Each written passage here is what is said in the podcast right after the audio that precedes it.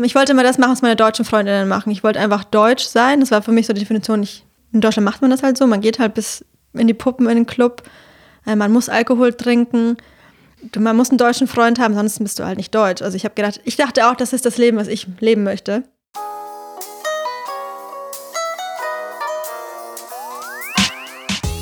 Herzlich willkommen zu einer neuen Folge von Halbe Kartoffel. Mein Name ist Frank und heute gibt es natürlich wieder eine sehr interessante Episode mit einer ganz tollen Gästin. Sie heißt Linda Hamui und ist vor allem bekannt durch ihren Podcast Hammam Talk. Aber bevor es gleich losgeht mit der Folge, wollte ich noch auf ein paar kleine Dinge hinweisen. Und zwar ist ja diese Woche die Preisverleihung für den Deutschen Podcastpreis. Da bin ich in der Kategorie Independent Podcast nominiert. Wenn ihr das also nach dem 23. Juni hört, hat sich das schon entschieden. Also ob ich vielleicht gewonnen habe oder nicht, wer weiß. Nominiert sind Drinis, Dudes, Her Story und Piratensender Powerplay. Schaut aus an dieser Stelle an alle KollegInnen, die da sind und die nominiert sind. Ja, mal sehen, wäre schön, wenn es klappen würde, aber wenn nicht, dann ist auch nicht so schlimm. Natürlich sage ich das alles nur, um euch dafür zu gewinnen, meine gesammelten Social Media Kanäle zu abonnieren. Vor allem Instagram und LinkedIn. Da mache ich viel, aber ich habe auch Twitter und Facebook. Da mache ich eher ein bisschen weniger. Unterstützt mich auch gerne finanziell, wenn ihr mögt. Auf halbekartoffel.de slash unterstützen findet ihr alle Details dazu. PayPal, Steady-Mitgliedschaft oder Überweisung, Dauerauftrag, geht alles. Weil ich sage es hier noch einmal, äh, ich bleibe gerne unabhängig und will mich gar nicht irgendeinem Sender oder einem Streamingdienst anschließen. Sage ich natürlich jetzt, wo es gut läuft. Vielleicht ändert sich das auch nochmal, aber ich denke eher nicht. Also, dann danke fürs Unterstützen. Schaut mal vorbei auf Insta. Da habe ich ein bisschen dokumentiert, was ich so beruflich gemacht habe die letzte Zeit. Es waren wieder einige Events, äh, die stattgefunden haben, äh, so in Real Life. Ich habe Talks gehostet bei der amerikanischen und auch bei der koreanischen Botschaft, was sehr schön war. Ich war bei Chanel in Hamburg, habe da äh, moderiert zu Diversity und Inclusion. Das war auch sehr schön. Und ich war bei einem tollen Panel bei der Republika, äh, bei der TinCon. Ja, gut, ein bisschen Name-Dropping, sorry. Wie dem auch sei, jetzt Linda und ich, let's go, viel Spaß. Ja, herzlich willkommen zu Halbe Kartoffel, Linda Hamui. Hallo. Und Hamui war okay. Hamui? Aussprache? Hamui war okay, es war, war schon sehr nah dran. Drei Minus? Hamui, ja, eine, eine, eine zwei Minus würde ich da geben. Okay, wow. Also Hamui. Hamui. Hamui.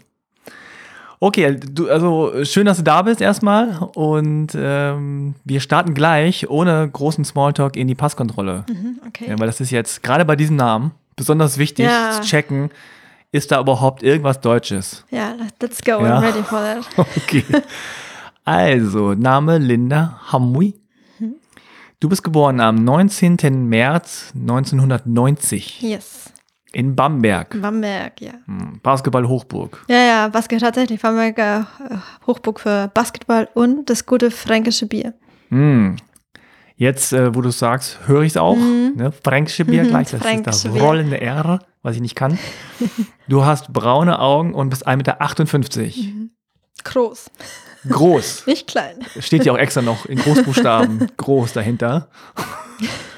Okay. Foto sieht aus, als würdest du sagen, entweder du machst jetzt gleich das Foto oder äh, du kriegst einen aufs Maul. Oder sprich meinen Nachnamen korrekt aus, sonst gibt es einen auf dem Deckel. Sehr gut. Schon mal zurück. Danke. Also ist alles korrekt, so wie ich das sehen kann. Und die Frage, die sich anschließt und die ich hier auch immer stelle, ist ja dann, aber wo kommst du denn eigentlich her?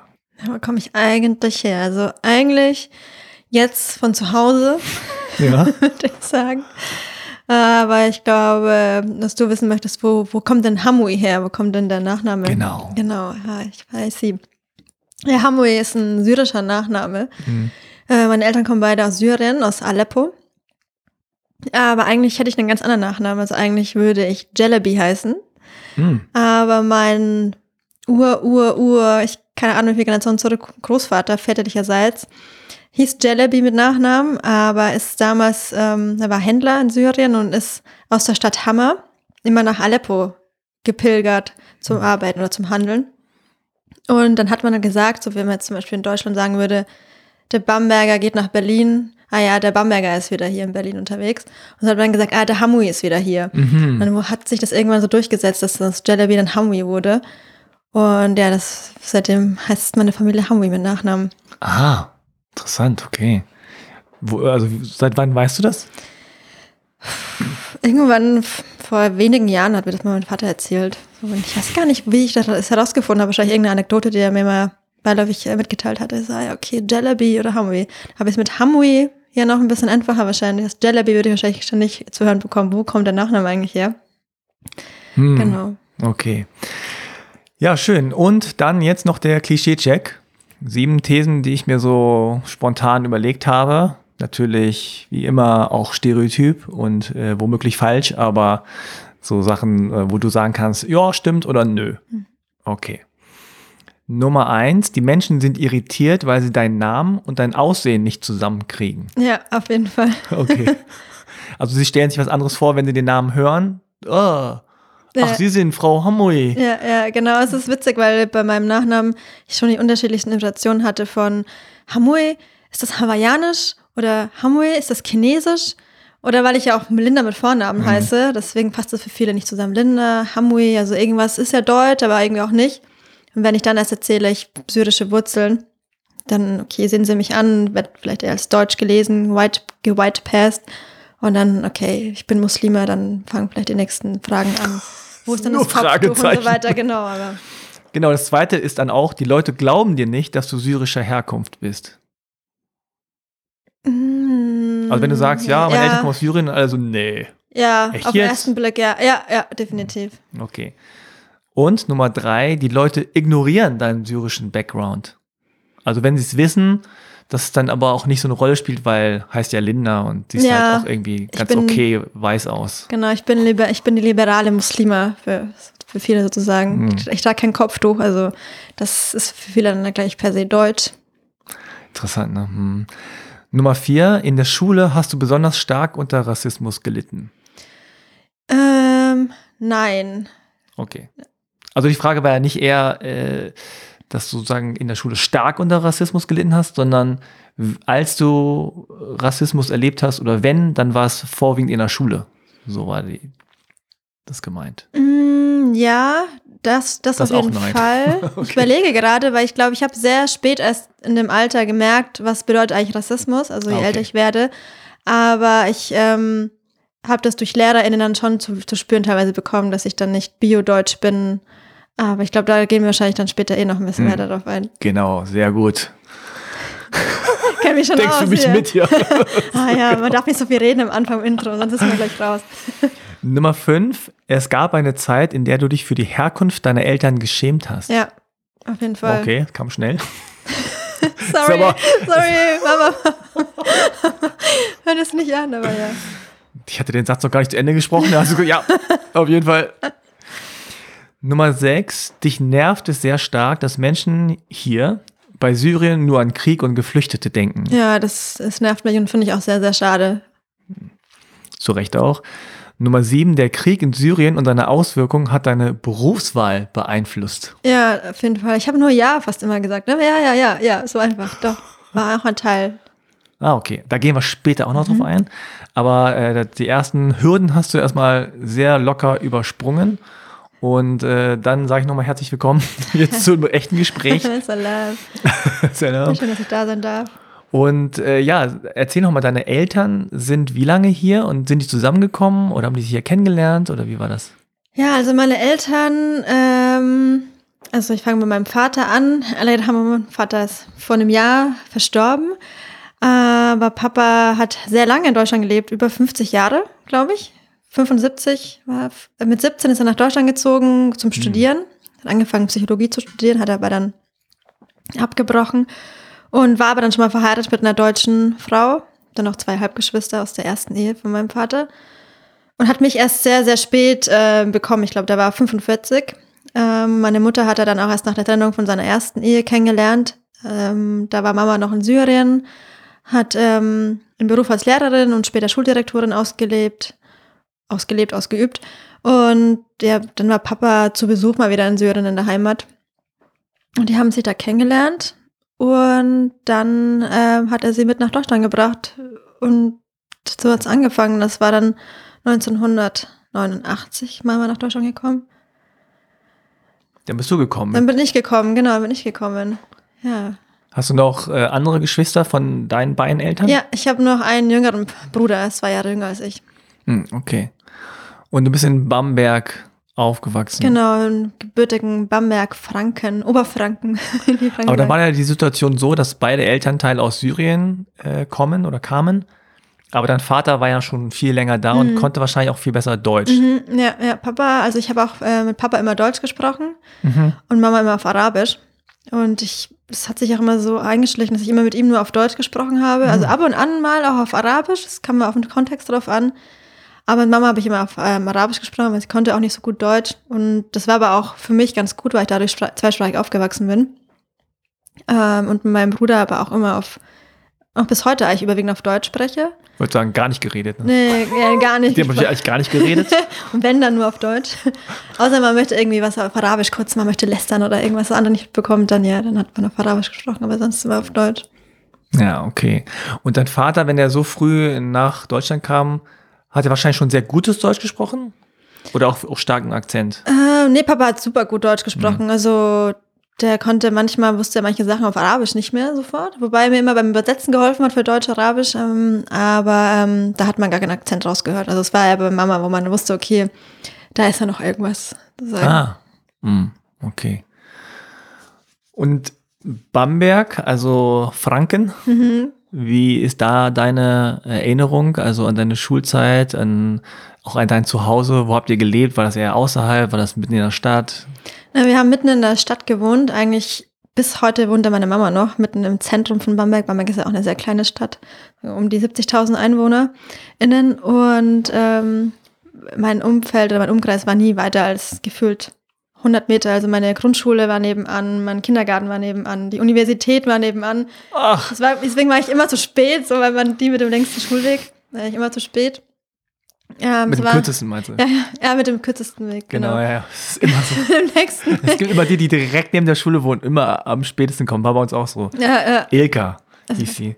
Kam immer zu spät, wo sie direkt nebenan gewohnt hat. Aber klar, du denkst immer so, ach komm, noch zwei Minuten schaffe ich. Ist so, ist so. Man konnte aber auch nie eine Ausrede sagen, dass man sagt, okay, der Bus hatte Verspätung, weil die LehrerInnen wussten, dass sie neben der Schule wohnen. Hinzu kam noch, dass meine Eltern einen Dönerladen hatten. Ah, auch nebenan direkt. Auch, wir haben direkt oben drüber gewohnt. Nein! also mein Vater hatte früher noch so einen Copyshop. Also mein Vater hatte äh, irgendwie, ist mit 17 zum Studieren eigentlich gekommen, Psychologie, hat es dann abgebrochen. Ich weiß leider gar nicht warum weil er für sich so die Leidenschaft zum Kochen entdeckt hat. Papa hat wirklich hammer, hammer gut gekocht. Also das war immer so sein, sein Ding. Und dann hat er sich für die Gastronomie entschieden, hat dann ein Restaurant gehabt, dann hat er aber auch irgendwie eine Bar.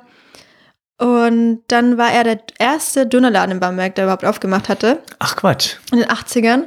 Habe noch so einen Zeitungsartikel noch nicht mal gefunden, habe ich so ausgeschnitten und mir aufgehängt. Das, ähm, und dann hat er noch einen Kopierladen.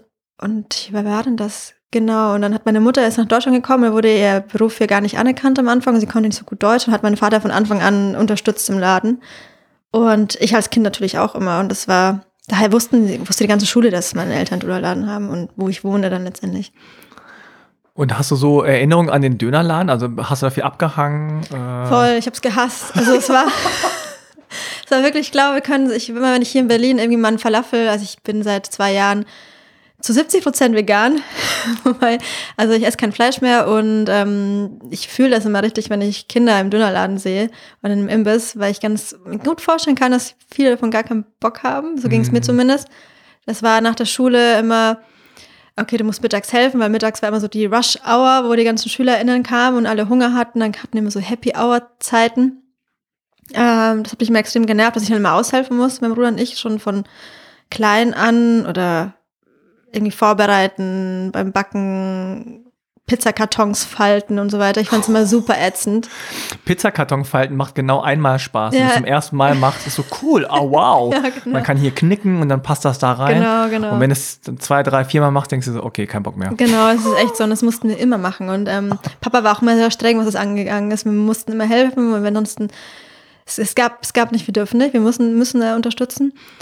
Ich fand es richtig nervig. Ähm, ich habe mich auch, auch immer immer geschämt, dass ich im Dönerladen, als meine Eltern einen Dönerladen hatte, weil ich also immer das Gefühl hatte, dass er dieses typische Klischee von, von AraberInnen, was man hat, okay, jetzt kommen sie nach Deutschland, dann haben sie, können sie nicht gut Deutsch, dann haben sie einen Dönerladen und so wird man auch teilweise auch behandelt von der Gesellschaft.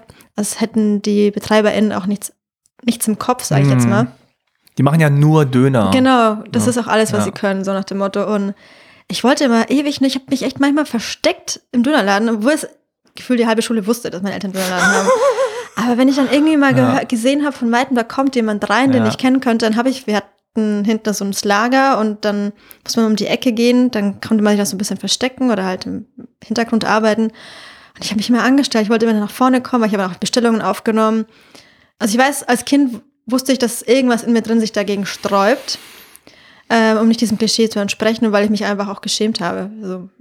Das ja, das ist natürlich auch unangenehm, wenn du dann plötzlich deine äh, SchulkameradInnen bedienen musst ja, ja. oder von denen Geld kassieren musst. Genau. Also das ist einfach ein weirdes Gefühl, glaube ich. Absolut.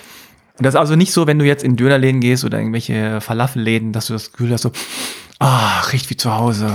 Ja, ich muss sagen, jetzt mittlerweile schon. Also ich vermisse, okay. meine Eltern haben dann den, Papa war dann schon in Rente, auch schon über 70, der hat es noch ewig gemacht, ähm, geschlossen. Ich war tatsächlich sehr, sehr traurig, weil es, wie gesagt, war der erste Dönerladen. Ich bin ja damit auch groß geworden. Und es war schon cool. Ich habe auch in Bamberg meinen Bachelor gemacht und später bin ich nach Erlangen zum, für den Master. In der Mittagspause, alle sind immer irgendwie in die Mensa gegangen und ich fand das Essen immer so schlecht in der Mensa.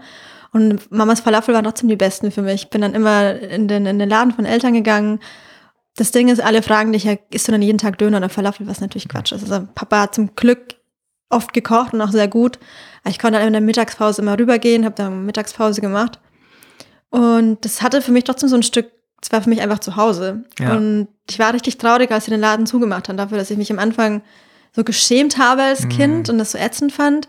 Vermisse ich es heute auch teilweise. Wenn ich jetzt durch Berlin laufe, denke ich, oh ja, ich habe dann noch manchmal das Gefühl, ich sehe Mama noch da stehen. Mhm mit ihrem, wie sie denen das Brot belegt und so weiter. Und es ist dann so ein bisschen nostalgisch. Bin ich da melancholisch, nostalgisch? Mm. Was ist beides? Fast beides. Ja. ja. Ja, das beschreibt eigentlich ganz gut so auch das Gefühl äh, der eigenen Familie und auch zu den Eltern. Ne? Zwischendurch schämt man sich dann, oh nein, die kann nicht genug Deutsch oder irgendwie andere, die checken bestimmte Sachen nicht mhm. oder dann auch dieses so, du merkst, dass die Gesellschaft deine Eltern nicht gut behandelt, mhm. ja, weil die denken so, oh, die macht ja nur Döner oder ja. so. Ist ja was anderes, als wenn du in die Bank kommst oder irgendwie zum Anwalt gehst oder in den Dönerladen. Ja, ne? So, ja. die Leute sind dann einfach anders drauf. Genau. Und dann sagen die, hier, ich will einen Döner, warum geht das nicht schneller? Schmeckt nicht, äh, ohne Zwiebeln habe ich doch gesagt und so. Also, das ist eine ganz andere Haltung. Und ja, gleichzeitig, wenn es dann irgendwie nicht mehr ist, dann denkt man so, ah, das war aber auch ein Teil von mir. Mhm. Ne? Also, ja, ich kann gut nachvollziehen. Also es gibt ja auch viele, ähm, meinetwegen zum Beispiel Deutsch-Vietnamesen, die in so einem Blumenladen gearbeitet mhm. haben. Oder äh, ich war jetzt auch öfter bei, bei, bei unseren Bekannten, die ein koreanisches Restaurant hatten. Wir saßen da, haben was gegessen. Aber wir waren trotzdem Gäste. Aber ich mhm. kenne auch ein bisschen dieses Feeling, da gibt es immer diesen einen Tisch, der ja. sozusagen für die Family ist. Ja, ja, genau, genau. Das war bei uns auch immer, wir hatten immer unseren Tisch, wo dann auch GästInnen kamen, Freundinnen, hat man zusammen gegessen. Oder? Dann saß man da so an der Seite, man wusste, ah ja, okay, jetzt essen die Betreiber oder die Familie der Betreiber äh, essen dann jetzt da an dem Tisch immer.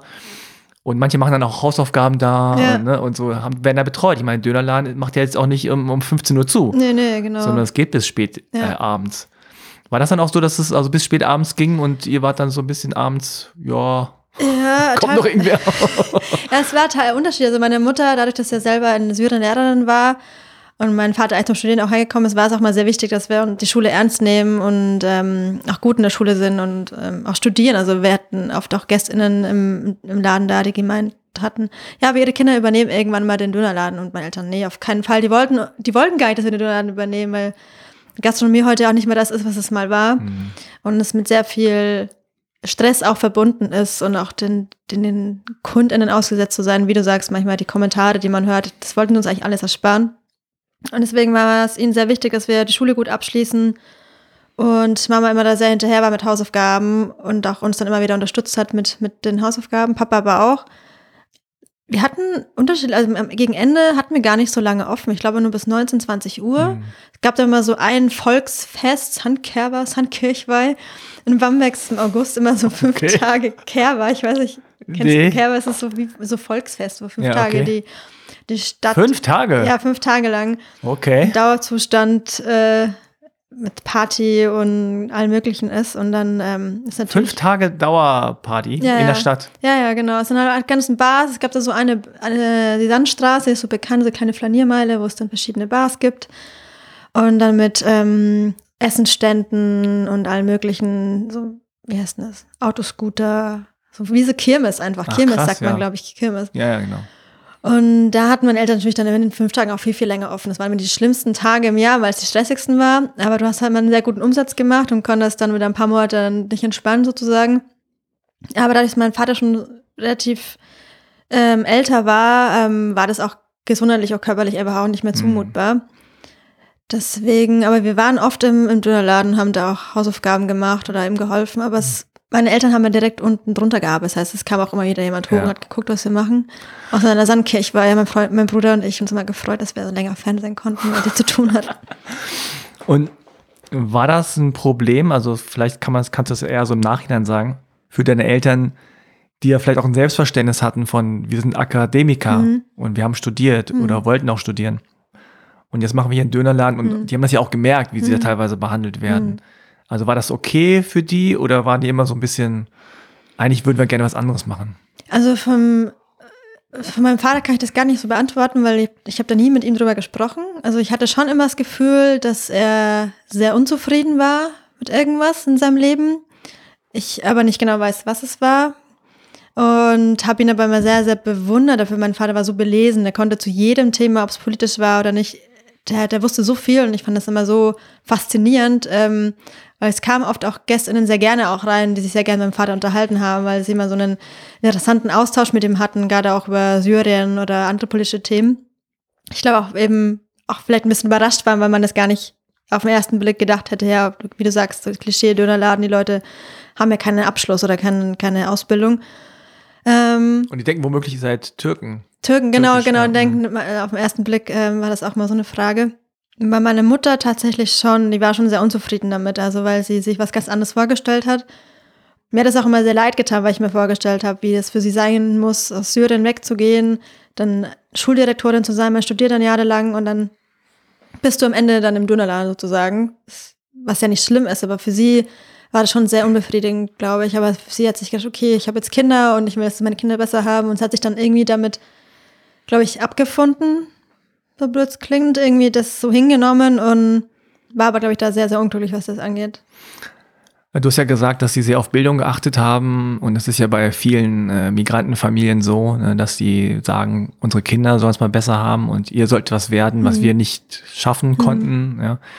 Hast du immer so einen Druck verspürt auch in der Schule, irgendwie so, dass es besonders gut sein muss oder haben die dich auch darauf vorbereitet, so du musst besser sein, das ist ja auch so der Klassiker. Ja, das auf jeden Fall. Ich hatte immer, also ich war, ich habe Schule gehasst. Also ich war Grundschule, überhaupt Schule, das war überhaupt nicht mein Ding. Ich, also die ganzen naturwissenschaftlichen Fächer wie Mathematik und so weiter. Ich war so immer kurz vorm Sitzenbleiben. Zwischenzeugnis fünf in Mathematik. Es war jedes Jahr, es war erst so ab, ab Gymnasialstufe. Also ich war nach der Grundschule auch ein Jahr auf der Hauptschule, weil ich so schlecht in Mathe war.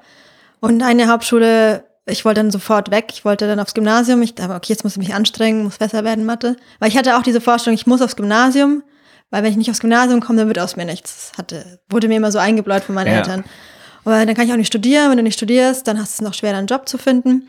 Also war für mich immer klar, okay, ich muss aufs Gymnasium. Wenn ich das nicht schaffe, dann bin ich nicht gut genug.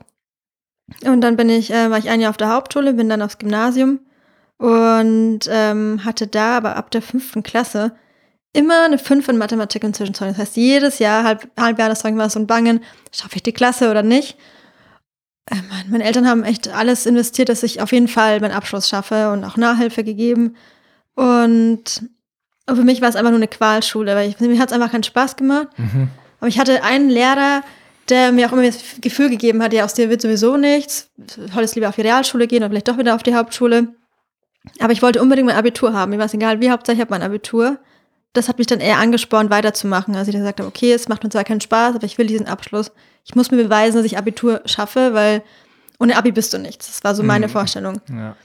Und ich habe ein grottenschlechtes Abitur hingelegt. Ich glaube, ich glaub, 3,6. 3,6 Abitur. Das war, ich glaube, bis 3,9 hat man noch bestanden Mhm, Bayern. ja.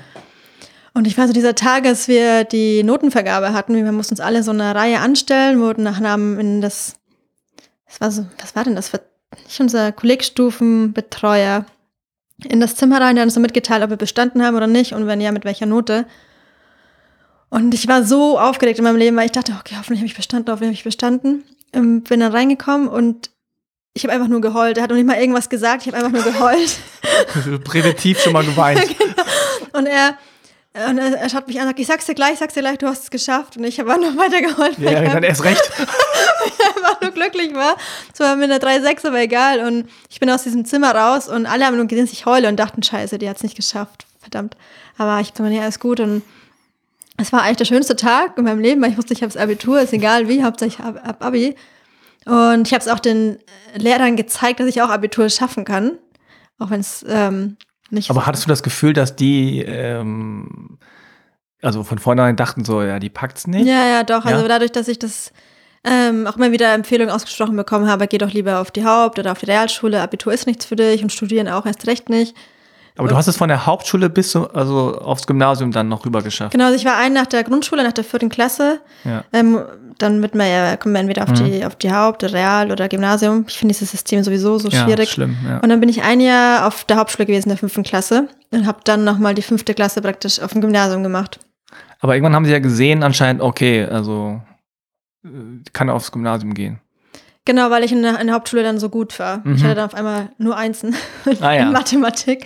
Äh, weil ich wollte auch unbedingt weg von der Hauptschule, weil ich, ich fand das Warum? furchtbar irgendwie, weil ich glaube, dieses, weil mir auch dieses Bild mitgegeben wurde, Hauptschule sind nur die, die es nicht, aus denen nichts ja, wird. Und ist auf jeden Fall so. Ja, ja. Eltern ist, auch immer so gesagt, so, nee, Mhm. du musst weg auf der Hauptschule.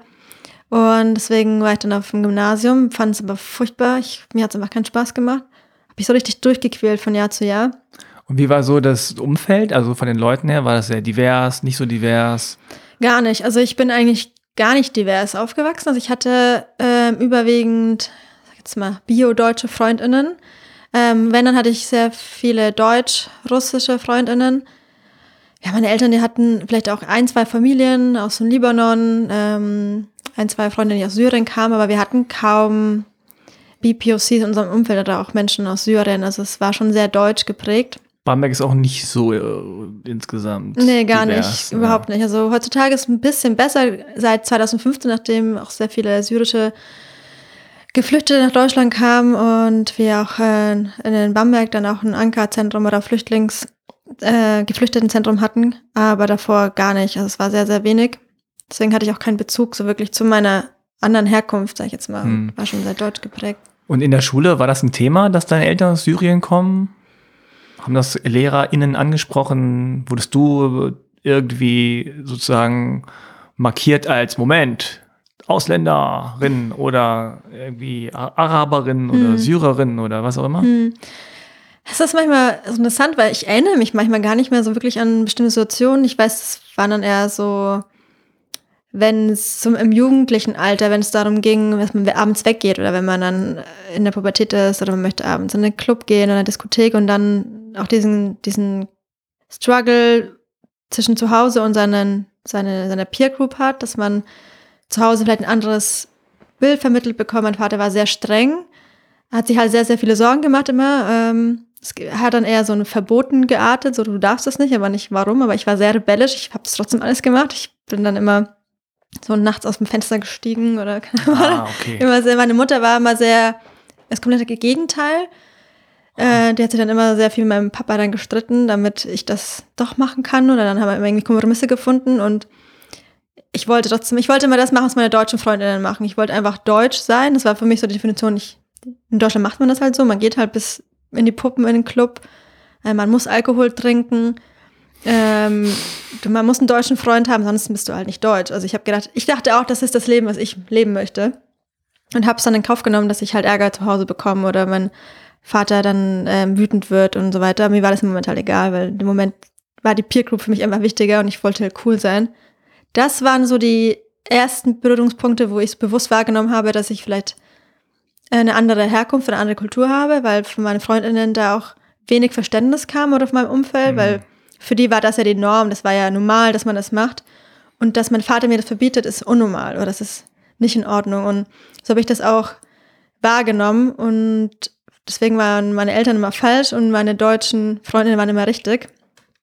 Dass dann das immer dann natürlich auf die Kultur und auf die Religion, so nach dem Motto, ja, der Islam ist so streng oder äh, alle AraberInnen sind sehr konservativ und oder man, man wird seiner Freiheit beraubt. Das hat mich dann schon extrem gestört, weil ich dann teilweise auch lange selber so ein Bild hatte, dass ich dachte, alle arabischen Männer sind diktatorisch und ja, erlauben ihren Töchtern nichts, was ich erst jetzt so älter ich werde, so sehe, stimmt aber nicht. Es gibt, es gibt solches und solches. Ja, klar. Und ich mich jetzt eher frage, warum wollte ich unbedingt Deutsch sein oder was, was bedeutet für mich Deutsch sein und wieso hätte man auch nicht gegenseitig aufeinander zugehen können und sagen, hey, vielleicht habt ihr Lust mal bei mir zu Hause abzuhängen und wir, wir trinken halt keinen Alkohol. Ich habe auch immer den Alkohol nach Hause geschmuggelt. Meine Mutter sagt auch immer, Linda, dass du nicht immer getraut hast, die ganzen Sachen zu machen, obwohl Papa gesagt hat, nein. Ich denke mir manchmal auch. Äh, du hast es auch äh, provoziert, sagen ja, wir mal. Ja, ne? genau, ich habe es provoziert. Und das, weil ich einfach mir die Blöße nicht geben wollte. Mir war das viel zu wichtig, was meine Freundinnen von mir denken. Welche Rolle hat Religion gespielt in eurer Familie? Gar nicht, äh, eigentlich gar nicht. Also mein, äh, ich habe noch einen jüngeren Bruder. Meine Eltern haben uns gar nicht religiös aufgezogen. Äh, ich glaube, es liegt auch daran, mein Vater war eigentlich immer sehr anti äh. Also ich kann mir das darin erklären, dass sein Vater war Imam in, in Syrien, sehr, sehr, sehr streng und hat gleich die wirklich mit dem Koran hinterhergerannt, sage ich jetzt mal so, und dass mein Vater deswegen mal so eine Anti-Haltung hatte.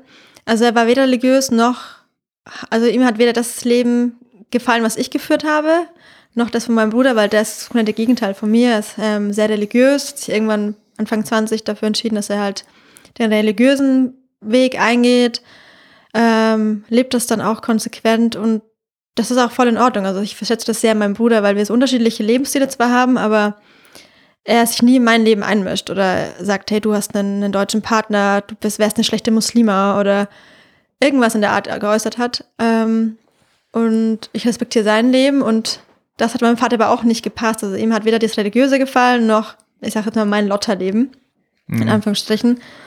Ja, das ist immer so schwierig, weil einerseits, und das ist auch, glaube ich, etwas, was Migrantenkinder sehr spät äh, erst checken und ich auch, mhm. dass die, die dann hierher gekommen sind, ja auch teilweise schon rebellisch waren. Ja, ja, genau. Ihrem Umfeld gegenüber. Mhm. Ja, also dein Vater mit 17 in den 80er Jahren dann immer nach Deutschland gehend, das äh, muss man sich auch erst trauen. Ja, ne? ja. Und das sind dann auch äh, bestimmte Leute, die das machen. Ja, genau. und auch äh, vielleicht Menschen, die einfach auch ein bisschen abenteuerlustiger sind oder auch rebellisch in irgendeiner Art. Mhm. Und dann kriegen die aber Kinder und kennen aber auch nur ihre eigenen Eltern mhm. und ihre eigene Erziehung und dann sind sie so hin und her gerissen zwischen dem. Also das ist nicht nur bei Migrantenkindern, das ist generell so. Ich, ich als Vater kann das ja auch sagen, dass mhm. du dann doch irgendwann teilweise auf das zurückgreifst, mhm. was du kennst. Ja. Ne, und dann diese, irgendwann kommt dieser Moment, oh shit, ich bin wie meine Eltern. Ja, ja, ja, ja, absolut. und äh, so kann ich mir das jetzt auch erklären bei deinem mhm. Vater, der ja einerseits äh, sehr fortschrittlich und sehr offen war mhm. anderen Kulturen gegenüber und dann aber in dem Moment, wo es dann auch um seine Tochter, ne, mhm. Vater-Tochter-Beziehung ist mhm. auch nochmal speziell, dann einfach sagt so, ich kenne mich mit dieser Gesellschaft hier nicht aus, ich weiß nicht, jetzt Alkohol, mhm. was? Äh, mhm. Diskotheken, oh Gott, oh Gott, äh, was machen die da? Und ja, ich kenne ja. mich damit gar nicht aus und dann hat man halt Angst. Ne? Und dann ja. Ja, ich glaube, also bei meinem Vater, es war ja so das Paradoxe, weil er teilweise den, den, gleichen Lebensstil gelebt hat, den ich eigentlich lebe. Also okay. da war auch mal ab und an ein Bierchen getrunken, aber gegen Ende gar nicht mehr. Und vielleicht ist das auch so diese väterliche Angst, wie du sagst, die man natürlich ja. dann hat. Also ich denke mir manchmal auch, wenn ich jetzt eine Tochter hätte oder überhaupt Kinder, dass ich dann teilweise vielleicht auch ein bisschen in Anführungsstrichen spießig sein werde und mir denke, ne, meine Tochter kann vergessen, dass sie bis um Mitternacht ja. im Club ist. Das ist, glaube ich, ganz normal. Ich hatte oft das Gefühl, dass mein Vater so zwischen den Stühlen war eben auf der Suche nach irgendetwas. Man ist auf der einen Seite auch diese Heimat, diese, diese vielleicht gesellschaftlichen Erwartungen, die man mitbringt aus der eigenen Kultur, aus Syrien, die dann kollidieren mit, mit, der, mit dieser deutschen Lebenshaltung. Okay, wie kann ich das verbinden und bin ich jetzt mehr deutsch oder muss ich mich entscheiden, wenn ich meine Tochter das nicht erlaube oder verbiete, dann bin ich nicht mehr arabisch vielleicht. Also ja, ja, also das hat äh, sicherlich auch da eine Rolle gespielt, dass er selber nicht genau wusste, was ist jetzt der richtige mhm. Weg und dann vergleicht man schnell so, ach, der deutsche Weg, westliche oder der arabisch-syrische mhm. und dann, ja, ist man so hin und her gerissen. Mhm. Mm, wart ihr denn auch mal in Syrien und äh, habt da die Familie besucht, deiner Eltern? Ja, ähm, das haben wir ein paar Mal gemacht. Also ich war, glaube ich, fünf, sechs Mal in Syrien. Mhm. Das letzte Mal mit zwölf, also schon sehr, sehr lange her, also auch schon fast, also jetzt 20 Jahre 20 fast, Jahre, genau. ja, ja. Ich wollte eigentlich gerne nach dem Abitur nach Syrien für ein paar Monate, aber da, es war genau 2011, Mm. und dann äh, der Krieg angefangen hatte und äh, als ich dann studieren angefangen hatte, ähm, ich hatte Islamwissenschaft studiert unter anderem, wollte ich unbedingt einen Austausch machen mit Damaskus, mit einer Partneruniversität. Das ging natürlich alles nicht mehr. Also das fand ich sehr schade, weil ich wollte gerne nochmal Syrien aus einem Blick einer erwachsenen Frau erleben, weil ich habe natürlich diesen, diese nostalgischen Erinnerungen als Kind, wobei ich als Kind das auch immer nervig fand, manchmal nach Aleppo zu reisen, weil wir immer ewig da waren, einen Monat, so im August, wo es einfach der heißeste Monat überhaupt ist. genau. Und ich meine deutschen Freundinnen mehr beneidet habe, die dann immer nach Spanien, Griechenland geflogen sind. Und ich meine, wir sind auch mal nach Italien, aber es war sonst immer nur Syrien. Und das ist ja auch kein richtiger Urlaub, ne? Man Nee. besucht die Familie und es ist dann eher so Alltag. Genau, genau. Du springst dann von einer Tante zur nächsten. Da gibt's Essen, da gibt es was, natürlich- was natürlich toll ist, aber es war einfach Family-Programm.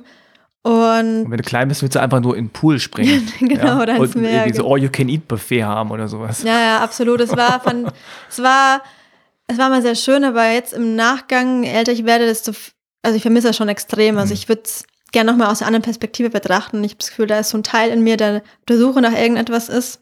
Natürlich, äh, meine Mutter war jetzt vor zwei Monaten, glaube ich, war sie in Syrien Mhm. wieder nach langer Zeit. Und für sie war es natürlich sehr schön, weil sie ihre, haben Familie weltweit, sind überall verstreut, aber ein Teil ist noch dort. Und für sie war es natürlich schön, wieder einen Teil ihrer Familie zu sehen. Aber sie meinte auch, es ist natürlich nicht mehr das, was sie halt kennt. Gerade zum Krieg verändert natürlich auch. Das ist das Schlimme, ne? Das ist nicht mehr die Stadt und das Land, was Genau. es mal gab. genau. Und ich glaube, man, man hat halt diese, diese Erinnerung. Hm. Und ähm, ich wäre natürlich bestimmt auch erstmal überrascht, aber ich würde mich, glaube ich, einfach nur freuen, weil es meine Familie ist, die ich einfach gerne, die ich halt einfach vermisse und die man man weiß, man weiß, wie viele Jahre hat man denn vielleicht noch mit ihnen, weil natürlich auch älter werden, man wird ja selber auch älter und manche sind schon sehr alt, ähm, dass man weiß, man kann sich nicht mehr so verabschieden vielleicht und man hat vielleicht nie die Möglichkeit, aber Und, und wie, inwiefern hat der Krieg äh, euer Leben hier beeinflusst? Also gab es einen großen Einschnitt oder ich meine, der geht ja seit 10, 11 Jahren, Hm. 2011 angefangen Hm. und es ist ja schon echt auch eine schmerzhafte Angelegenheit. Ja. Also wenn man hier ist und man ist irgendwie mit drin, man hat Familie noch da, man kann aber auch nicht direkt so helfen Ja. womöglich, man hat Angst und macht sich Sorgen, man muss aber sein Leben hier weiterführen. Mhm. Also wie hast du das damals erlebt bei deinen Eltern und bei dir selbst? Äh, auch mit so einer, mit so einem starken Ohnmachtsgefühl. Also ich das war auch ein Grund, warum ich mich für Islamwissenschaft oder es hieß damals noch Islamischer Orient. Ich war auch kein Fan von diesem Oh? Begriff Orient. okay. Ähm, ich wollte eigentlich immer Kommunikationswissenschaft studieren. Und das war dann eher mein, meine Freundinnen, die meinten, hey Linda, äh, wie wär's denn mit Islamwissenschaft? Weil du sprichst die Sprache Arabisch, man konnte auswählen zwischen Hocharabisch, Türkisch und Persisch. Und dann, dann, das ist doch perfekt für dich. Du kannst Arabisch sprechen, dann noch lernst du was über die Kultur und Religion. Ja, okay, easy going, mache ich das halt noch. Warum nicht? Bis ich verstanden habe, dass nochmal das Studium in Deutschland und dass dir natürlich eine sehr eurozentrische Perspektive auferlegt wird. Hm. Aber dann habe ich auch angefangen, mich mehr auch mit der politischen Situation Syriens auseinanderzusetzen. Und ich habe mich oft sehr schlecht gefühlt, weil ich eben von hier aus nichts machen konnte, weil man natürlich im Kontakt mit der Familie steht und auch ein Teil der Familie auch dann selber geflohen ist aus Syrien und dann auch man, man hört, wie es ihnen geht. Es war auch immer sehr schwer über Telefonate, auch, man kann ja auch nicht offen darüber sprechen, weil du natürlich immer Gefahr läufst, dass, dass du abgehört wirst oder ja, dass du auch Probleme haben könntest dass ich mich schlecht gefühlt habe, wenn es mir gut ging. Und ich dachte, ich darf jetzt nicht glücklich sein. Ich habe Familie, die haben Angst, ob sie morgen noch überleben oder nicht. Und ich bin hier und äh, habe meine Privilegien, die ich, die, die ich lebe und kann Und ich nicht trinke hier Alkohol. Genau, genau, hab Spaß, ich lache. Ja.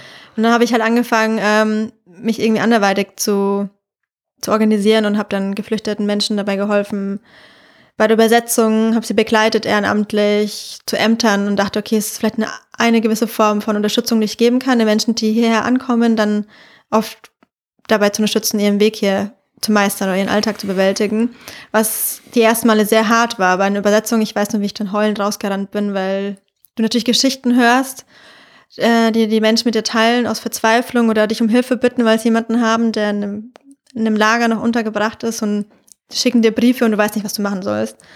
Es ist schon so eine extreme Ohnmacht. Und für meine Eltern muss es natürlich noch viel schlimmer gewesen sein. Also mein Vater hat, mein Vater hat immer nie so über seine Gefühle gesprochen. Also ich Surprise. Konnte, genau, konnte nie so es einschätzen, aber ich glaube, ich stelle mir das schon hart vor, wenn du dann die Bilder siehst aus deiner Kindheit und der Umgebung, in der du groß geworden bist, dass das natürlich was mit dir macht. Ja, das ist ja vor allem dann auch direkt der Ort, ne? Aleppo. Genau. Äh, sehr stark äh, gelitten unter dem Krieg und dann, ich meine, ab 2015, als dann so viele Geflüchtete kamen und dann auch das Klima in Deutschland sich so verändert hat mhm. und Syrien, glaube ich, auch als Land und auch als Synonym für etwas stand, mhm. was ihr wahrscheinlich vorher in den Jahren nicht erlebt habt. Mhm. Also hast du gemerkt, dass die Wahrnehmung sich äh, so gegenüber Syrien und Syrern irgendwie verändert hat? Ja, absolut. Also man, ja, äh, wie heißt das? Konnotiert? Mhm. Also nee, assoziiert, assoziiert, mhm. konnotiert. Syrien äh, oftmals damit Krieg und einem kaputten Land, ähm, was ja gar nicht dem entspricht, was es eigentlich in Wirklichkeit ist. Also ich kenne, ich habe Syrien als sehr offenes Land kennengelernt mit einer wahnsinnig tollen, bereichenden Geschichte. Also Aleppo ist auch eine der ältesten Städte weltweit mhm. mit einer Blüte von Kultur, Geschichte. Es ist einfach wahnsinnig schön, was das natürlich umso trauriger macht, wie viel zerstört worden ist.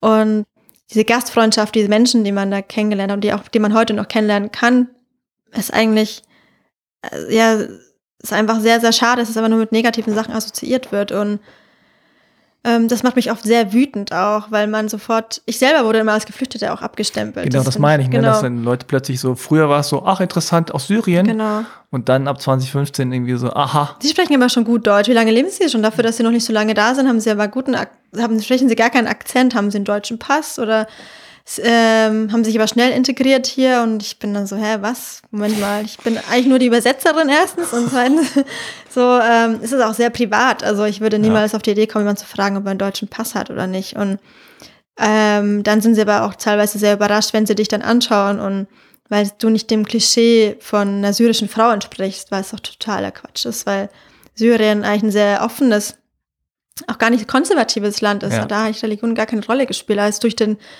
durch den Krieg natürlich dann wieder gewisse, ja, ähm, ich finde auch je, je, je instabiler ein Land ist aufgrund äh, zum Beispiel Kriegssituationen, dann manifestiert sich ja auch natürlich Religion umso mehr oder du hast natürlich einen Nährboden für Extremismus, was du ja überall hast. Ich fand das dann immer sehr erschreckend, was für ein Klischee die Menschen hatten von, von Syrien und wir haben meine ganze Familie, meine ganzen Frauen unserer Familie gehen arbeiten, haben studiert, leben ihr Leben, wie sie es möchten. Hast du, manche haben Kopftuch, manche haben kein Kopftuch. Ähm, sind dann auch überrascht, wenn du dann erzählst, oder ich auch Bilder von meiner Cousine aus Latakia zeige, einer Küstenregion, wie sie mal auf ihren Geburtstagspartys unterwegs ist und alle tragen Kleider mit Ausschnitt oder haben einfach eine Party, die auch woanders einfach sein könnte. Genau, ne? und ja. alle, hä, okay, das gibt's bei euch auch so. Und nach dem Motto, bei euch gibt's ja auch Straßen, die funktionieren. So, ja, was habt ihr denn gedacht? Das, hat, das hört man ja immer wieder. Und ja, ich glaube, für viele gibt es einfach so ein imaginäres Land. Ne? Ob das jetzt Iran, Irak, Afghanistan, mhm. Syrien, Libanon, das ist so ein Land und da gibt es nur Wüste und Staub ja. und heiß, alle arm. Mhm. Die Männer haben das Sagen, die Frauen tragen Kopftuch mhm. und das ist das Leben. Ja, ja, ja. So. Und wenn du dann sagst, ja, hier, die machen Party und da sieht's so aus und denk mal so, oh, naja, wie kann das sein? Es passt ist ja so zusammen. modern. Ja. Und da fängt's an, wer definiert dann schon, was modern ist oder mhm. Was genau. Freiheit oder was unser Konzept von Freiheit muss ja nicht zwingend auch das Konzept für andere bedeuten. Oder vielleicht sind ja die Menschen ja auch da glücklich, so wie sie leben. Und vielleicht, wenn ich in Syrien leben würde, wäre ich auch ganz anders aufgewachsen auf jeden Fall und würde das gar nicht vermissen, weil ich nicht weiß, was ich vermissen müsste, weil ich das Konzept für mich ja so gefunden habe.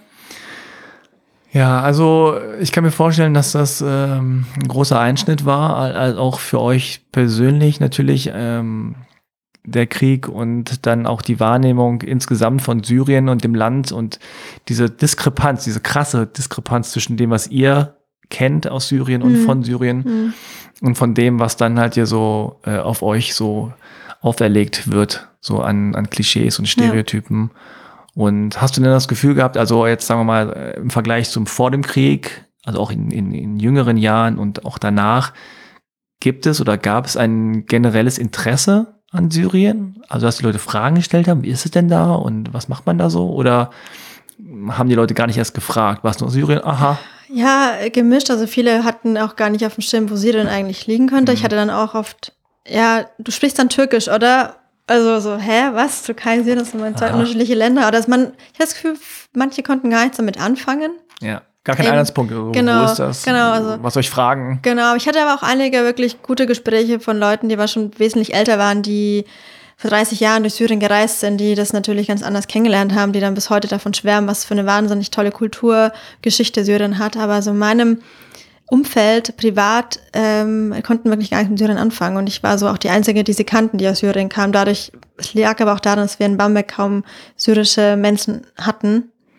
Anders, wenn du jetzt wahrscheinlich in Berlin aufgewachsen wärst, oder? Wobei, wenn, dann hatten wir mehr Menschen aus dem Libanon, die ja nach den 90ern hierher kamen.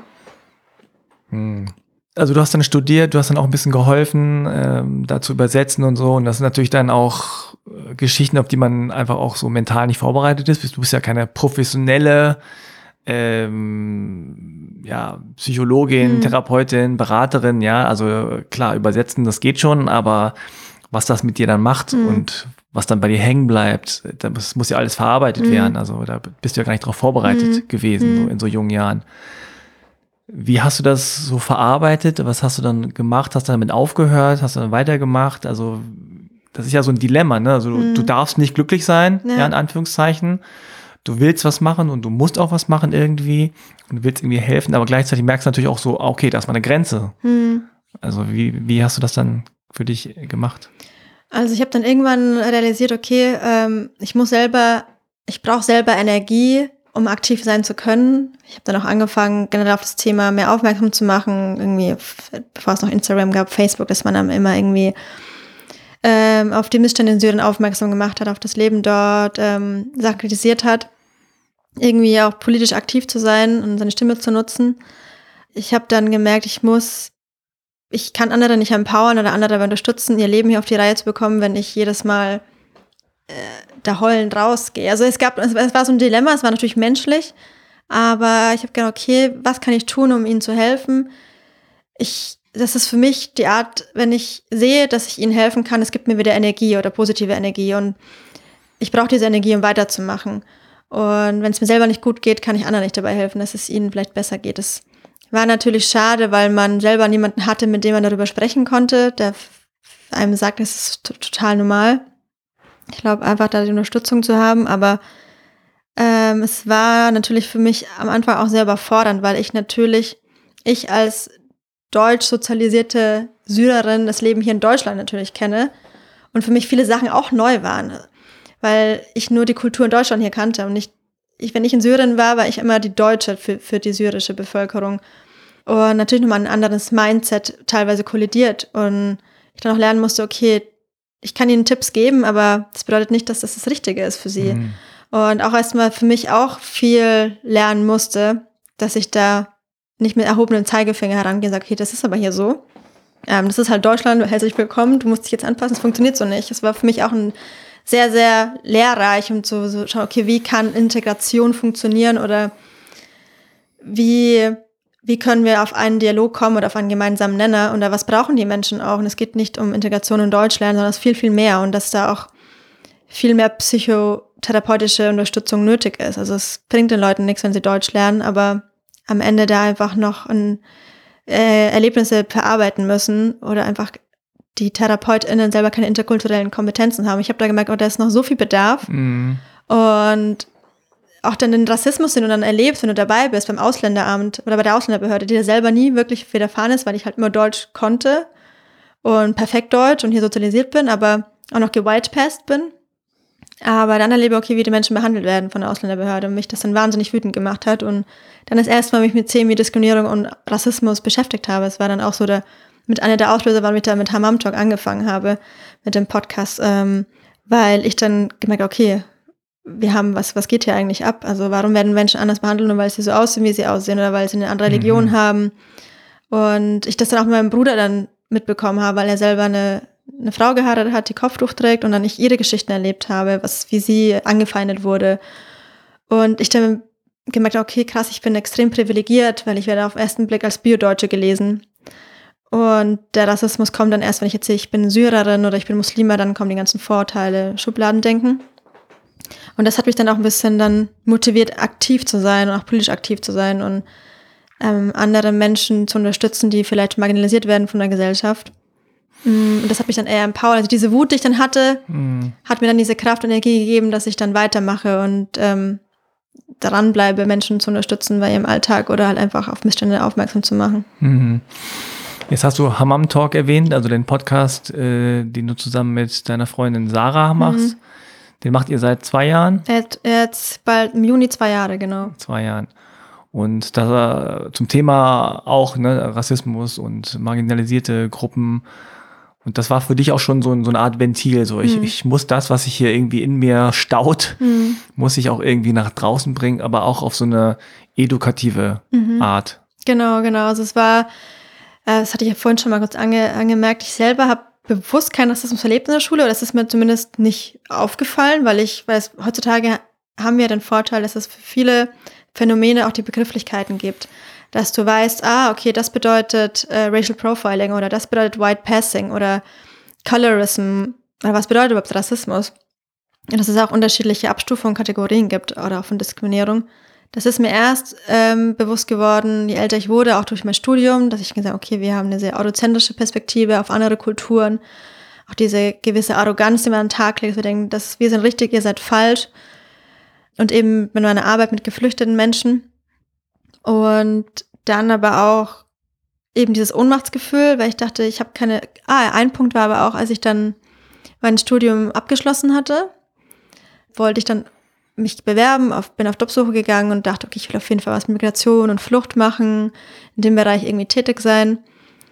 Oder auch im Extremismusbereich fand ich immer super spannend, die Radikalisierungsarbeit. Und wenn ich mich dann bewerben wollte und ich habe mir so die Institutionen angeschaut und die, die Teamzusammensetzungen und da waren dann so 90 Prozent nur weiße Menschen. Ja. Dachte mir so, hä, what? Wie? Es kann doch nicht sein, dass ihr über Islam und Kultur, über, über meine Kultur oder über meine Sprache, über meine Religion sprechen wollt. Aber ihr habt 90% nur weiße Leute. Und wenn da jemand drin saß, dann waren das studentische Hilfskräfte oder wissenschaftliche MitarbeiterInnen. Und das hat mich so, so angekotzt, wo ich dachte, mhm. nee, ich habe ich werde da sowieso nicht genommen, weil das, ich will da nicht irgendein Token sein. Ähm, ich will gerne meine eigene Plattform haben und über die Themen sprechen, über die ich eben sprechen möchte. Und das war dann ein Auslöser, aber darüber hatten Sarah und ich im Studium immer oft gesprochen, weil uns eben diese Themen immer extrem beschäftigt haben oder auch diese interkulturellen Konflikte, ähm, weil wir selber Deutschland geboren sind, aber sie ist afghanisch sozialisiert auch und ich syrisch. Dann diesen Struggle between two cultures, stuck between, between cultures. Auch nach es war auch so ein Auslöser, gesagt haben, okay, das macht uns extrem wütend und traurig und wir wollen unsere Stimme nutzen. Jetzt, jetzt reden wir über die Themen, über die wir reden wollen, ohne Einfluss von außen und so wie wir es für richtig halten. Hm. Ist dir auch bei der ganzen Arbeit mit dem Thema, aber auch mit der Arbeit äh, mit Geflüchteten irgendwas klarer geworden über deine Eltern oder die Beziehung zu deinen Eltern? Mm, also ich habe das erste Mal wirklich wertgeschätzt, woher ich komme oder was heißt, woher ich komme? Ich komme aus, aus Bamberg, aber dass ich noch ähm, auch syrisch sein kann, weil wir es ja am Anfang auch darüber hatten, dass ich mich dafür geschämt habe, dass mhm. meine Eltern aus Syrien kommen oder einen Dönerladen haben. Ich wollte nie, dass meine Mutter mit mir in der Öffentlichkeit Deut äh, Arabisch spricht. Und durch Studium dann auch und eben mit der Arbeit mit Geflüchteten, ich verdammt stolz darauf war, dass ich noch Arabisch als Muttersprache spreche, weil ich auch gemerkt habe, es ist ja auch eine totale Bereicherung für mich. Mhm. Es eröffnet mir noch eine weitere Perspektive und Einblicke ähm, und Möglichkeiten auch und mit was für einer was für eine wahnsinnig tolle Kultur Syrien zu bieten hat und ähm, ich dann wahnsinnig dankbar war, dass ich das leben konnte und äh, mir mitgegeben wurde und auf einmal ich stolz war auch, ich habe dann absichtlich auch irgendwo Arabisch gesprochen, ich wollte das nicht mehr verstecken. Ich habe dann nämlich gemerkt, ja. egal wie sehr ich versuche auch Deutsch zu sein, ich hatte immer einen deutschen Partner, weil ich dachte, nur wenn ich einen deutschen Partner habe, dann bin ich auch deutsch. Aber spätestens dann, wenn es um wirklich Erziehung oder es gibt dann immer so Momente, wo du merkst, okay, da ist mal noch was anderes und da kommt man irgendwie nicht weiter und es wird immer Teil von dir sein. Du kannst es nicht verstecken. Das will ich auch nicht mehr verstecken. Und ähm, ja, das hat meinen Blick in dem Sinne verändert, dass ich ihn dann, dass ich das viel mehr wertgeschätzt habe, aus welcher Kultur ich noch komme mhm. und das auch wertschätze.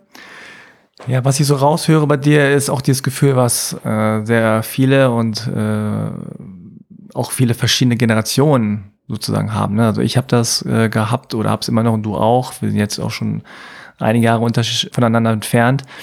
Aber so, dass man erst so diesen Weg der Anpassung geht, dieses äh, auch kindlich, jugendliche, mhm. ich will einfach so sein wie alle anderen, nicht auffallen. Und dann merkt man aber irgendwie so, okay, die, ich bin trotzdem nicht gleich, Mhm. gleich, sondern ich werde trotzdem immer irgendwie in eine andere Box geschoben. Ja. Und dann kommt so eine, jetzt erst recht oder ihr könnt mich mal, äh, so eine Rebellion, so, ja, Mhm. dann halt nicht. Mhm. Dann gehe ich halt voll in die andere Richtung. Mhm. Manche gehen dann halt auch so in die Ja. Richtung und werden dann auch in Anführungszeichen extrem. Oder man hat so Phasen, ne? Also ich Mhm. kenne auch ganz viele, die dann, der Brasilianer fängt dann an, halt irgendwie Capoeira zu machen. Ich habe Mhm. dann Taekwondo gemacht, Mhm. andere machen dann, äh, gehen dann irgendwie in Sprachen oder Reisen oder Religion oder so, ja. Aber das irgendwann kommt so eine Wut und so ein, so eine Ärger, so ein Ärger Mhm. und so ein, okay, jetzt mache ich halt das, was ich machen will, oder jetzt bin ich halt der oder die, die ich bin. Ja, Und ist mir egal. genau. So nehmt mich jetzt so oder gar nicht. Mhm. Und dieses ganze äh, Gefühl von, ich muss mich entscheiden, ein, eins oder andere, dass man irgendwann dahin kommt und sagt, äh, ich bin einfach jetzt beides, ich kann Mhm. das nicht auflösen. Mhm. Ich bin nun mal beides. Irgendwie. Ja. In welcher Prozentzahl auch immer. Genau. Ja, und ähm, ich glaube, also was du erzählt hast, dieses ähm, Gefühl, dass du selber womöglich keinen Rassismus erlebst, Mhm. aber stellvertretend andere und du bist dann dabei und du Mhm. merkst auch so mein Privileg und obwohl ich eigentlich genauso äh, syrischer Herkunft Mhm. bin wie mein Bruder, Mhm. ja, äh, aber wenn der mit seiner Frau, äh, die ein Kopftuch trägt, so, dann wird dir halt bewusst, wenn du ein Kopftuch tragen würdest, dann würdest du Ja. einfach 100% mehr Rassismus Genau, erfahren. Genau. Und ja, das ist halt auch Schmerz. Manchmal ist es ja so, sogar fast schmerzhafter, wenn Leute, die dir nah sind, Absolut, ja. irgendwie Schmerz erfahren. Das ist auch ein äh, gutes Stichwort. Ich hatte gerade nach Hanau, ähm, war ich, glaube so ein halbes Jahr später, das war so im Oktober, November, ähm, an einem der Tatorte damals in Hanau, weil mein, äh, mein Bruder wohnt da in der Nähe. Hm. Äh, und die äh, Familie von meiner Schwägerin sind da auch ähm, sozialisiert und leben da. Und ich weiß, dass die auch in der Nähe oft immer in der Shisha-Bar dort auch unterwegs waren in Hanau. Und ich war, dann dort in einer Tatorte, bin dann zum Wohnort meines Bruders hingejoggt von dort aus, so in zehn Minuten. Und es hat mich so extrem berührt. Also ich war so, ich, ich- mich hat so ich glaube, das erste Mal im Leben so eine Art Panikattacke erwischt. Ich war voller Panik und Angst, weil ich mir vorgestellt habe, okay, es hätte auch mein Bruder sein können, seine Frau oder ihre Brüder, die da auch dort leben. Vor allem, weil sie schon oft selber angegriffen wurde wegen ihrem Kopftuch.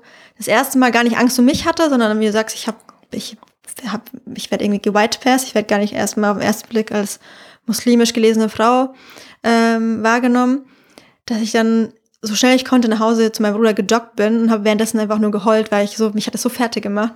Und ich wollte einfach nur meine Nichte, meinen Neffen in den Arm nehmen und sie beschützen, weil ich mir dachte, ich habe Angst, dass euch auch was passiert. Und das war eben auch der Auslöser mit unter anderem für Hammam Talk, weil ich seitdem nicht mehr das Gefühl habe, dass Deutschland ein sicherer Ort ist. Das hatte ich, früher dachte ich, ja, in Deutschland ist alles so toll, du hast ja deine Rechte. Und mittlerweile realisiere ich, du hast gewisse Rechte, wenn du auch äh, in eine gewisse Norm passt und einem gewissen Bild entsprichst. Ansonsten hast du das halt leider nicht. Und Ja, und ich meine, selbst äh, diese Norm, diese vermeintliche Norm passt halt nicht. Ja. Also es sind nicht alles äh, schwarzhaarige Menschen gewesen, genau, die nicht integriert waren in dieser Shisha-Bar. genau. Hamza ja, Kutovic zum Beispiel, blauäugig und Genau, blonde Haare, aber hieß halt. Hamza. Ja. Genau. Und dann noch an so einem Safe Space, vermeintlichen Safe Space, dann wie so eine Shisha-Bar. Einfach Jugendliche, junge Mhm. Menschen. Also Hanau hat, glaube ich, ganz, ganz viel so in dieser halbe Kartoffelwelt, sage ich mal, noch was anderes zusätzlich ausgelöst, was einfach so die, einem so ein bisschen die Basis entzogen hat. Ähm, also auch so eine, äh, auch so ein Ding von so, das kümmert auch die anderen nicht, Hm. was mit denen passiert. Das Ja. sind nicht unsere, also es waren nicht, sind nicht die Kinder Deutschlands, Hm, hm. ja, ja, ja, sondern das sind die Kinder und Jugendlichen von, an, von, von den anderen. Hm, hm. Und das hat mich auch vor allem noch geschmerzt, dieses so, we don't care, so. Ja. Ich meine, wir haben danach noch Karneval gefeiert, so kurz nach dem Ja, Anschlag. das- Das, das, ist so dieses das Zeichen, was du vermittelst dadurch. Und das ist das, was ich meinte, okay, wenn wir uns nicht um uns selbst kümmern, wer soll es dann machen? Also wer soll dann über, wer soll dann da uns zuhören, wenn wir über etwas aufmerksam machen, was uns beschäftigt? Das war ja auch so ein Grund, warum ich denke, ich will irgendwie aktiv sein, irgendwas machen, um das Gefühl zu lindern, irgendwie ohnmächtig zu sein, auch wenn es manchmal Mhm. immer nicht immer gelingt, aber das Gefühl zu haben, okay, man ist irgendwie aktiv. Ja, wie ist jetzt so die Erfahrung nach zwei Jahren Podcasting und Hammam Talk? Wie sind die Reaktionen? Was hat dir das gebracht für dich persönlich? Ähm, sehr viel. Also wenn man natürlich auch in den Austausch mit vielen Menschen kommt, ähm, die dann ähnliche Geschichten mit dir teilen, ähm, weil du auch das Gefühl hast, okay, ich bin gar nicht alleine mit dem Gefühl. Ich dachte immer, ich bin nicht die Einzige, die sich dann immer geschämt hat oder die diese, dieses Problem hat, zwischen zwei Kulturen, Identitäten festzustecken. Und dann äh, triffst du auf Menschen, die ähnliche Stories mit dir teilen. Und das empowert dich auch, das verbindet auch einen. Und weil man sich aus erstmal verstanden fühlt und auch für sich so eine Art, wie du sagst, so Safe Space hat, in dem man auch das erste Mal Dinge aussprechen kann, ohne dafür verurteilt zu werden oder blöd angeguckt zu werden und sich mal nicht erklären muss, ähm, weil man die Sprache spricht, die man spricht oder weil man die Religion hat, die man eben hat. Und das hat mich wahnsinnig ähm, mm, empowert auch und auch gleichzeitig zu sehen, dass ich dadurch andere empowern kann und sehen kann, okay, es gibt äh, Frauen, die mir manchmal schreiben, sagen, hey, danke, aufgrund eures Podcasts habe ich nochmal einen ganz anderen Blickwinkel bekommen oder ich ähm, bin stolz darauf, dass ich die und die Herkunft habe. Das ist dann, weil das hat mir sel persönlich selber gefehlt. Ich hatte niemanden, so eine Vorbildfunktion in meinem Alter, die mir zeigt, hey, es ist völlig okay, dass du Arabisch sprichst und dass du syrische Eltern hast und einen Dönerladen. Das ist, jetzt mittlerweile haben alle einen Falafel und essen für 8 Euro Hummus so und vorher haben sie sich darüber lustig gemacht, so nach dem Motto.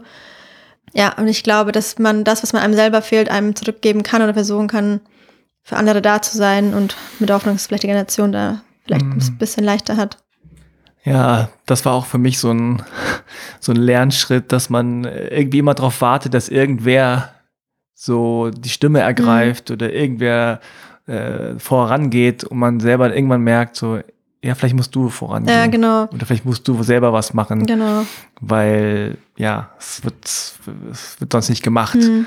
Äh, aber man weiß dann auch nicht, worauf man sich einlässt. Und dann, also ich zumindest bin da auch schon rangegangen mit diesem so, okay, also da wird Hate kommen oder da mhm. wird irgendwie was entgegenkommen äh, ne, von der Mainstream-Gesellschaft. Ja. So, was dann in meinem Fall gar nicht so war, im mhm. Gegenteil. Aber du gehst schon mit dieser Haltung rein, okay, bin ich dafür gewappnet? Mhm. Schaffe ich das? Ja, ne? ja, das stimmt, dass man natürlich ein bisschen Angst hat. Das wird auch immer passieren. Also ich glaube auch, je bekannter man wird oder je größer man eine, eine gewisse Reichweite oder je größer die Reichweite ist, desto mehr KritikerInnen gibt es immer. Und es gibt immer Leute, die sagen, ja, hey, das ist nicht cool oder schon wieder jemand, der über Rassismus spricht. Und ich denke, ja, wir werden so lange darüber sprechen, bis es alle kapiert haben. So. Ja. I don't give a fuck, so, wenn ja. ich das sagen darf. Ja, klar. ähm, und das, ähm, mich das dann eher empowert, weiterzumachen und diese Wut versuche einfach zu kanalisieren und zu sagen, okay, ich versuche das in was Nachhaltiges umzuwandeln. Ist aber auch sehr kräftezehrend. Also ich weiß, wie es dir geht, aber natürlich äh, macht das einen auch manchmal fertig und du denkst, ich würde so am liebsten den ganzen Tag nur Schminktipps geben wollen und einen Beauty-Blog und Würde ich auch so gerne machen. eine Food Guide machen oder irgendwas Lustiges, was ich ja, was ich in meinem privaten Account dann auch mache. Aber ähm, mir ist es halt wichtig, auch über andere Themen aufzusprechen und solange wir halt dieses Problem haben, wird es halt auch immer dieses Thema geben und leider wäre schön, wenn wir nur über Beauty-Tipps uns austauschen könnten. Aber. Ja, was viele nicht begreifen, ist, jedes Mal, wenn dir jemand schreibt, äh, haben sie nichts Besseres zu tun oder äh, Dreich in diesem Kontrabass ist aber nicht rassistisch oder, oder äh, äh, aber es stimmt doch, dass da Krieg ist und so. Jedes Mal, wenn jemand sowas schreibt, desto mehr fühlen wir uns bestätigt ja. in dem, dass wir sagen, die Arbeit ist noch nicht getan. Genau, genau, genau. Und erst dann es muss weitergehen. kann ich aufhören und meine Beauty-Tipps dann geben. Oder ja. So. ja. Ja, ich hoffe, dass es äh, da schön weitergeht mit Hammam Talk. Inshallah. Ja. Und äh, ja, weiß nicht, wie die Situation in Syrien sich äh, verbessern kann. Oder es ist ja halt so, am Ende äh, im Krieg verlieren alle. Ja. So, ähm, aber ja, das ist auch irgendwie hier gerade in dieser Situation ne, mit dem ganzen Gemengelage aus Hanau und jetzt Corona und äh, diesen ganzen Belastungen, die man so hat, ähm, dass man da auch irgendwie versucht, mental gesund durchzukommen irgendwie und es hört ja nicht auf, wenn du einmal in diesem ganzen Ding drin bist, mhm. dann hast du das Gefühl, du musst ständig überall was sagen und machen und tun und es ist ja so ein Kampf gegen Windmühlen. Ja, ja, das stimmt. Äh, und da muss und soll man sich auch zwischendurch ausruhen dürfen und glücklich sein dürfen. Das, ja. das ist so, ja. Man hat auch mal das Gefühl, dass man zu allem was sagen muss. Und wenn man sich mal nicht genug äußert, dass man sich dann schlecht fühlt, oh Gott, jetzt. Du kannst auch nicht Expertin oder Experte auf jedem Gebiet sein, das muss man natürlich auch immer wissen, dass man lieber dann anderen die Plattform gibt oder sagt, okay, ich kenne mich jetzt mit der Thematik nicht so gut aus, aber da gibt es ExpertInnen, die kennen das besser, weil man neigt auch manchmal dazu, dass man zu allem etwas sagen muss, aber dann sagst du am Ende alles falsch. Und dass man einfach ein Zeichen setzt und dann den anderen supportet. Aber es ist, wie du sagst, glaube ich, auch wichtig, dass man auf seine Self-Care achtet. Weil wenn es dir schlecht geht, dann kannst du andere nicht unterstützen. Hm. Vielleicht nochmal ganz kurz zum Schluss. Du bist ja dann, seit wann bist du jetzt in Berlin? Seit fast drei Jahren. Seit fast drei Jahren. Und äh, nochmal so kurz zum Abschluss, also Bamberg, Berlin, wie war so dann dieser Kulturschock? Oder war es ein Kulturschock? Ja, also ich war schon sehr oft immer in Berlin. Also mhm. ich wollte auch immer seit, dem, seit der Schule nach Berlin. So, es war mir klar, irgendwann komme ich hierher. Klar, also man hat hier nochmal eine ganz andere Bubble, das auf jeden Fall. Aber es war das erste Mal, dass ich auch auf Menschen getroffen habe, die einen ähnlichen Background hatten, mit denen ich mich zu den gleichen Themen austauschen konnte, die den gleichen Struggle erlebt haben. Und du triffst auf, auf Gleichgesinnte. Und das war doch ähm, sehr bereichernd für mich. Und das war auch so, erst seit Berlin, es hat auch mal dazu beigetragen, dass ich auch darauf stolz bin, dass ich syrische Wurzeln habe. Ähm, und auch nochmal diese Diversität auch erlebe, weil man selber ja auch so ein bisschen das eigene kleine Weltbild hat von wie syrische Menschen leben, wenn man die vielleicht, vielleicht die paar Leute getroffen hat in Bamberg, natürlich trotzdem sehr konservativ dort ist und hier dann eine Vielfalt an Personen hast, die, in, in der Kunstszene unterwegs sind, die einfach ähm, ja verschiedene Leben leben und man sieht, okay, ich bin nicht alleine mit dem Leben und das ist schon sehr schön, diesen Austausch zu haben. Ja, ich verstehe gar nicht, warum man eigentlich so gegen Vielfalt ist. Ja, ja verstehe ich auch. Warum es Menschen gibt. Also ich verstehe es schon, natürlich äh, spielt auch immer so irgendwie Angst äh, eine Rolle und äh, dieses Neue, mhm. ne, man muss offen sein für Sachen und wenn man was nicht kennt, ist erstmal so, oh, verstehe ich nicht, ja. kann ich nie einordnen und so, aber ist ja eigentlich so schön, wenn man äh, verschiedene Menschen kennenlernt, mhm. verschiedene Backgrounds hat und man kann so davon profitieren. Also Absolut. Also, Allein schon Essen. Ja, also, äh, Essen. Also, ja. Allein Essen, Essen, aber auch Menschen und man denkt so, was? Okay, und da habe ich noch nie gehört oder so. Ja. Das ist doch toll. Also, ja, und von jeder und jeder von jedem etwas auch lernen kann und sich gegenseitig ja. ähm, befruchten kann, in Anführungsstrichen, dass man einfach wirklich, es ist eine Bereicherung einfach, dass du an verschiedenen Kulturen hast und ähm, deswegen auch switchen kann. Also ich bin froh, dass ich zwischen Deutsch und Syrisch switchen kann. Und ja, toll. Ja, nicht mal mehr Fall. Deutsch, mal mehr Syrisch. Und Fränkisch. Und Fränkisch. Fränkisch ist ja noch meine eigene Herkunft. Fränkisch, Deutsch, Syrisch, so, genau. Ich glaube, das verwirrt auch Leute, oder? Wenn die dann hören, so ah, Syrisch und dann ja. dieses R, dann denken die, das ist ein syrischer Akzent ja, oder ja, so. Ja, das rollende R so, okay, jetzt kann man mich gar nicht mehr einordnen. Das ist schon immer, in Berlin ist das sowieso immer, es eigentlich die meisten in Berlin fragen mich natürlich, woher ich komme, weil es mir das Fränkisch, glaube ich, hören. Ja, genau. Also, woher kommst du so, okay. Du sagst so Syrien. Ja. Und hä? Syrien? Ja, ja, genau. okay.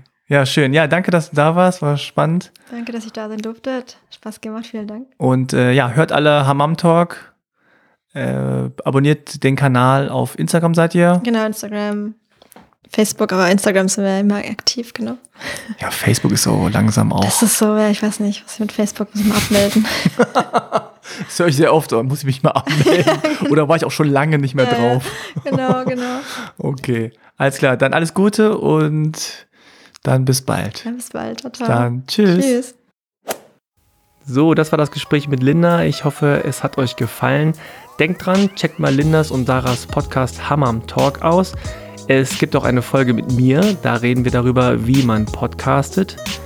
Ich gebe da ein paar Tipps und so, verlinke ich euch in den Show Notes. Auch sehr zu empfehlen ist Hammam Talk auf Instagram.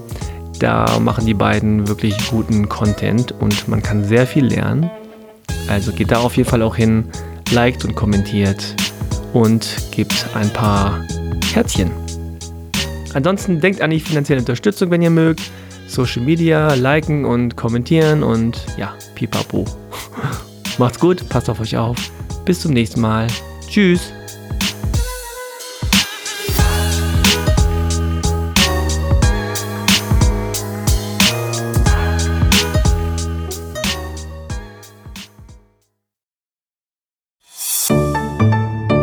Haus 1. Wir machen Podcasts.